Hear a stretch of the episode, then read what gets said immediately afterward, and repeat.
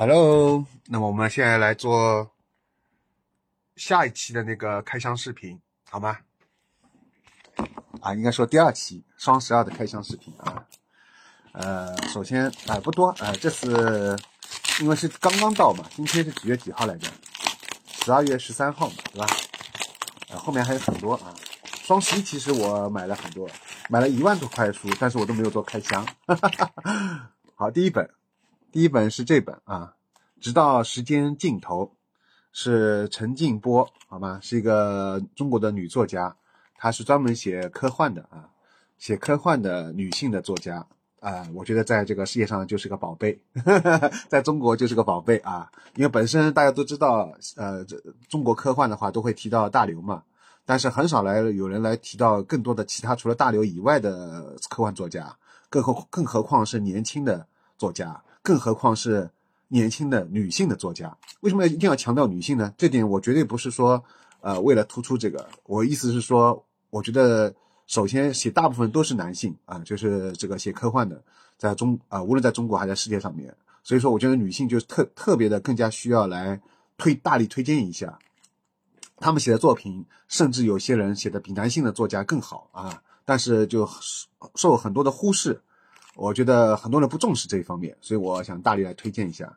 然后基本上他出的书我都是无脑录的，就是这个，呃，陈陈啊，怎么怎么说？呃，陈作家啊，呃，他他的那个所有的，只要出一本我都会我都会买啊。先前他出的我也买了啊。好的，我们来看第二本。哎，第二本我们来看这个包装啊，一看这个包装，很多人就知道了，是吧？其实我在这家这个店啊，也买了很多漫画，但是这家店呢，他们搞了那个很多的那个抽奖啊，呃，每次我都错过了，要么错过，要么就是说我没有抽到。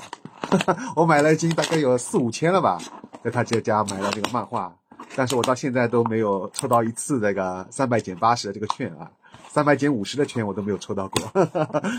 什么时候给我单独发一张啊？好吧，我已经是你们的 VIP 客户了。好。我们来看一下，呃，不过不得不提啊，他们的包装还是非常好的，而且这家店的就是说价格是非常低的啊。所有卖那个漫画的这家店，啊，其实我这家店也不用推荐，只要是稍微知道喜欢买日本漫画人，啊，都会知道这家店，对吧？非常有名，而且大家都很喜欢这家店，因为它的包装又好，价格又便宜。哎呀！就是比较难猜啊，它包装太好了，包的太好了。看一下我的帽子，有人有人能认出来这是什么帽子吗？这是那个啊，那我就不不说了吧，认出来的人有奖啊。啊，我还是说吧，是三本药师的，三本药师的那个，去年去年还是前年。的一个新款的帽子啊，它就是一边有这个白白色的这个像油漆一样这个泼泼上去的东西啊，还是挺有个性的。然后之前我跟一个人说，我说你看我这个帽子这个白色的东西，我自己喷的不错吧？他说那个人说嗯，好像还可以。我说什么可以啊？这个不是我喷的，这是本来帽子上都就有的。啊，那个人因为不知道山本耀司的，所以他可能不了解。而且这本这个帽子，我当时一看，马上就买了，因为我知道以后要绝版的，肯定又买不到了。三本钥匙的帽子都是感觉性价比比较高啊，呃，就相比它的其他东西来说，价格没有那么高，呃，呃，质量很好，但价格没有没有那么的高。哈，它现在只到了两本啊，就是呃高桥留美子的它的一个人鱼人鱼系列啊，然后应该有三本啊，它现在只到两本，还有一本还没到。好的。然后高桥留美子的，我就是一邦的福音，还有那个美旭，还有一个什么啊？基本上哈，对，就一邦的福音和美旭嘛，没有没有买，啊，不是美旭叫奈旭是吧？什么序来着？呵 呵两个星座啊，因为我看豆瓣还有看一些其他的他的粉丝说，呃，特别是他的星座，好像特别是豆瓣啊，对，看上来评价不是很高，所以我就犹豫着一直没有买啊，看以后如果再有打折机会再买吧。现在基本上他的《乱马分之一》完全版都买了，还有那个《相聚一刻》，还有他的短篇集啊，什么都买了啊。啊，因为基本上也这个也是弥补我以前的青春的遗憾吧。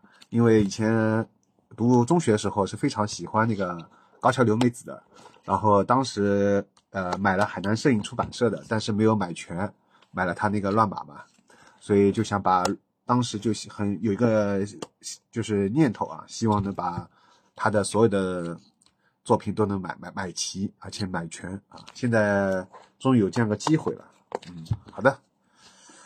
就先说到这里吧。呃，最后就说一下，如果大家有兴趣的话，可以加入我们的那个优生的一个漫画的交流群。啊，加入方式就是加我个人的微信，我来邀请加入啊，为防止广告。好的，那么这期节目就到这里，拜拜。好，我们来比较一下，来比较一下这个《龙珠》的啊三个版本。一个是中少版的，这个，还有一个是刚出的香港的文化传信的，还有一个是东立的完全版，台湾的，台湾的、香港的和中国内地的三个版本啊。首先，我们先来看那个中国内地的啊，我就发现一对照呢，大家就可以发现这个是比较偏呃灰暗的，就是它的印刷相比这个。文化传信的和这个台版的完全版的东立的完全版的，啊，看这个，这个相对来说要稍微黑一点，呃，但是呢，最好的印刷还是东立的完全版的。首先它是彩色的，而且它的后面的那个这个非常干净啊，就。就是用墨什么的非常干净啊！现在我一个手拍没办法完全展开。对啊，然后其实从封面能看出来啊，比如说这个你看相对来说比较浅一点，这个比较深，对吧？然后但是呢，就说从印刷方面来说，完全版碾压中少版和这个香港文化传信的。但是问题是啊，就如有一位博主所说的。这个文化传信的，它每一期封面是按当时的那个连载的那个封面来做的，所以不像完全版，完全版它为了统一规格啊，就是每个封面都差不多，不是按当时连载封面来做的。但是其实你看这个什么，那个中少版的，我感觉也是按当时的那个连载封面来做的，所以我不清楚那个博主是不是有买过中少版的，啊。那么除了封面之外呢，还有就是它的这个会送一张那个这个这个叫什么来着？呃，这个卡卡片对吧？稍微有点收藏价值啊。但是如果说印刷和开本更舒服啊，这个肯定是完全版。但完全版呢，就是它比较那个翻起来比较手会比较酸啊，它是没有办法完全展开的。这个翻的时候有很多那个反应反应，完全版的都有这个问题。相对来说，这种小开本的呢，就拿在手上看起来会舒服一点。虽然也虽然也没有办法完全展开啊。还有一个翻译问题，翻译的我发现呢，好像这三者都不算是很完美。就跟小时候，因为我们最小的时候以前是。